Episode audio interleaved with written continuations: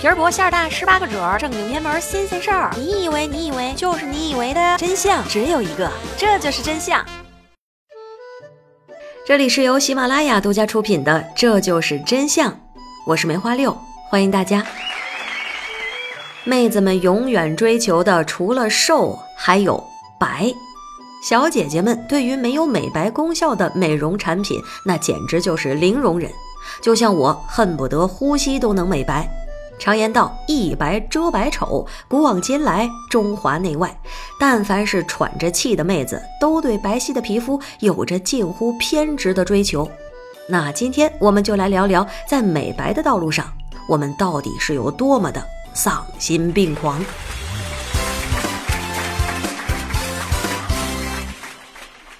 在美白的道路上，所有的妹子都把“没有丑女人，只有懒女人”奉为真理，然后歇斯底里地使尽浑身解数。早在三千多年前的商朝，妹子的闺房里就有胭脂飘香，用胭脂把清水芙蓉的脸蛋儿铺得红扑扑，用以衬托白皙的皮肤。只不过这胭脂具有锦上添花与雪上加霜两种作用，黑不溜秋的妹子涂这个，那基本就等于是自掘坟墓。为了摆脱傻大黑粗的形象困境，春秋战国的妹子选择在脸上涂白粉，把米研磨成粉敷在脸上，又称为米粉。白是白了，可是这米粉它不咋吸水，小风一吹就哗哗的往下掉，都快赶上烟雾弹了。当然，古代有资本臭美的妹子，那大多都是大门不出、二门不迈的闺秀。即便是出门，那也要坐轿子，风吹不着。再不济，出门就带包米粉，随钓随拍，求的就是一个潇洒痛快。直男公子冯健当场就秒变迷妹，夸他们手如柔荑，肤如凝脂。与此同时，远方的古希腊的妹子们为了美白，动用了化学手段。古希腊的丰腴美女白白胖胖，惹人爱。他们把铅块扔进醋缸里，泡上一段时间之后，拿出来刮锈，以此反复。随后再把铅锈放入水中熬煮，煮出来的沉淀物被称作铅白，用来敷脸。铅白毒性不俗，整天敷在脸上会导致皮肤溃烂、口腔恶臭、牙齿枯黄、面容憔悴，甚至是死于非命。当然，它能美白，那这些就都不是事儿。中国的妹子也并非浪得虚名，在秦汉时期也动用几分聪明才智，搞出了铅粉美白。相较于米粉，这铅粉更加的细腻，更加的白皙。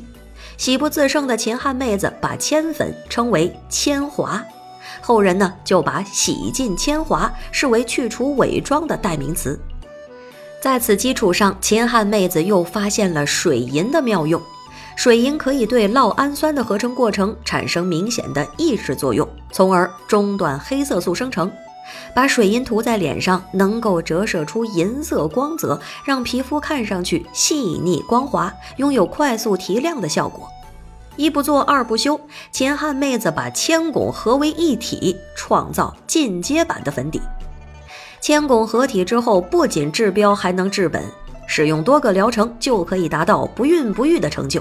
运气好的还可以早登极乐，白到发凉。不管怎么说。观感要比米粉高出不止一点儿，直男公子又是被勾得五迷三道，赞他们是眉如翠羽，肌如白雪。古时期的古罗马妹子觉得单是铅粉敷面还不够，他们要创造新的美白途径。不知是受到了何方高人的指点，他们用鳄鱼粪制作纯天然无公害的面膜。他们相信，以花草为食的陆生鳄鱼拥有着芳香愉悦的粪便，将它敷在脸上就可以美白驻颜。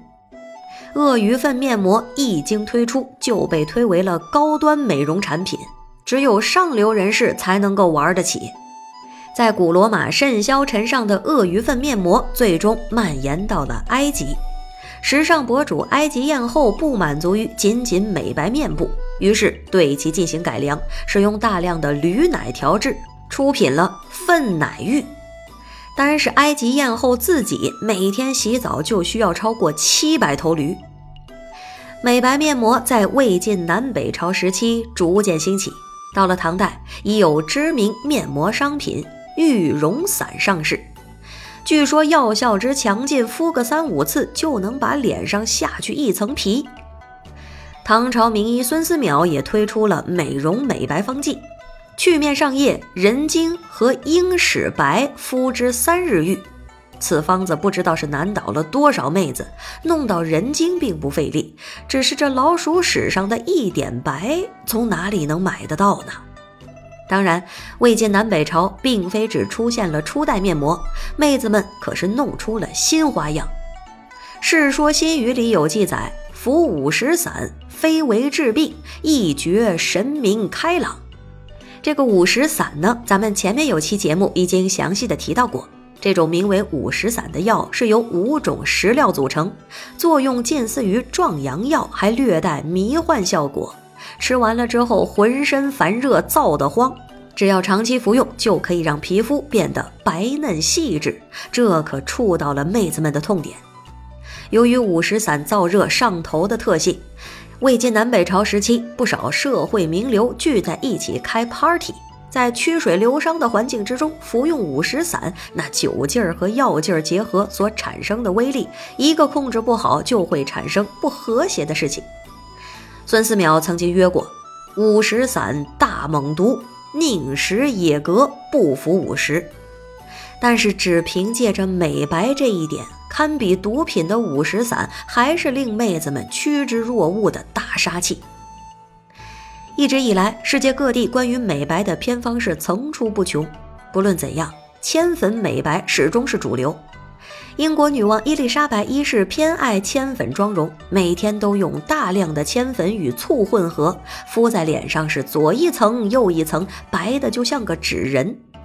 女王迷人的魅力引得无数的妹子效仿，因铅粉致死致伤更是数不胜数。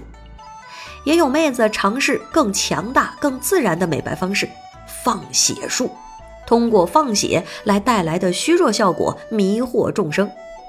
有些妹子在参加聚会之前，还会把水蛭放在耳后吸血，以此来快速获得最时髦的惨白面容。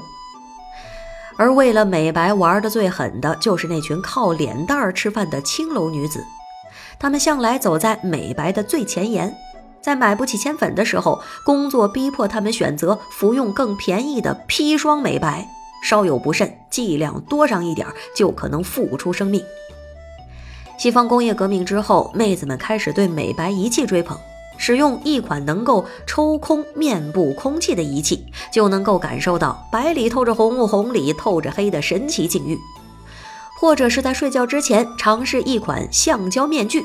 第二天睡醒就能够获得被捂得发白发青的美丽容颜。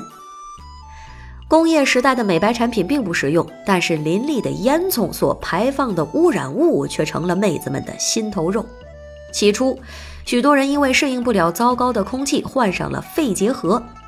眼看着他们日渐消瘦，呼吸不畅，脸色发白，两腮还浮现出了一种淡淡的殷红，妹子们心动了。天哪，这种病娇娇的白皙皮肤，不正是自己心心念念的美丽模样吗？小仲马在《茶花女》中也曾经描写过患有肺结核病的女主人公玛格丽特。她因疾病的消耗而身体显得异常苗条，因时有低热而脸颊呈深红的玫瑰色，这是病态的红晕。还有因发烧和情欲过强，使他那细巧而挺秀的鼻子鼻翼微鼓，像是对情欲生活的强烈渴望。妹子们看了，天哪，这简直也太美了！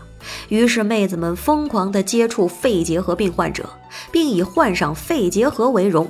这份举动导致了19世纪欧洲有四分之一的人都是死于肺结核病。然而。无论是疾病还是健康，贫穷还是富有，妹子们对美白的追求始终专情。即便是现如今，谈及美白的事情，妹子们同样是闻声而来，全军出击。妹子们追求的是白的发光，甚至连男人也在缓慢的沦陷，可谓是杀人诛心。在说到全世界女人都在追求美白的同时，肯定有人会提出黑人是否在列的疑问。事实上，就在拥有几千年美白史的黄种人、白种人尚未脱离之际，黑人们也是揭竿而起，发起了美白革命。皮肤漂白剂广告霸占非洲各国的大街小巷，每年贸易额高达数十亿美金。联合国卫生组织发布数据显示，美白最甚的尼日利亚女性已经有百分之七十七都迷恋上了皮肤漂白产品。在他们看来，谁的皮肤颜色更浅，谁就能够拥有更多的来自社会的特权与偏袒。面对来势汹汹的美白大军，不少非洲国家政府甚至出台禁令，禁止人们使用具有漂白肤色功能的产品。禁令是否具有强制性，不得而知。但是，美白的道路一旦开启，并不容易暂停。以白为美，究竟是文化价值观的输出，还是来自于本性呢？见智见仁。那今天就到这里，下期不见不散。欢迎加入我的听友群，添加微信 x i x i 三六六五零六八零，我是梅花六，爱你们。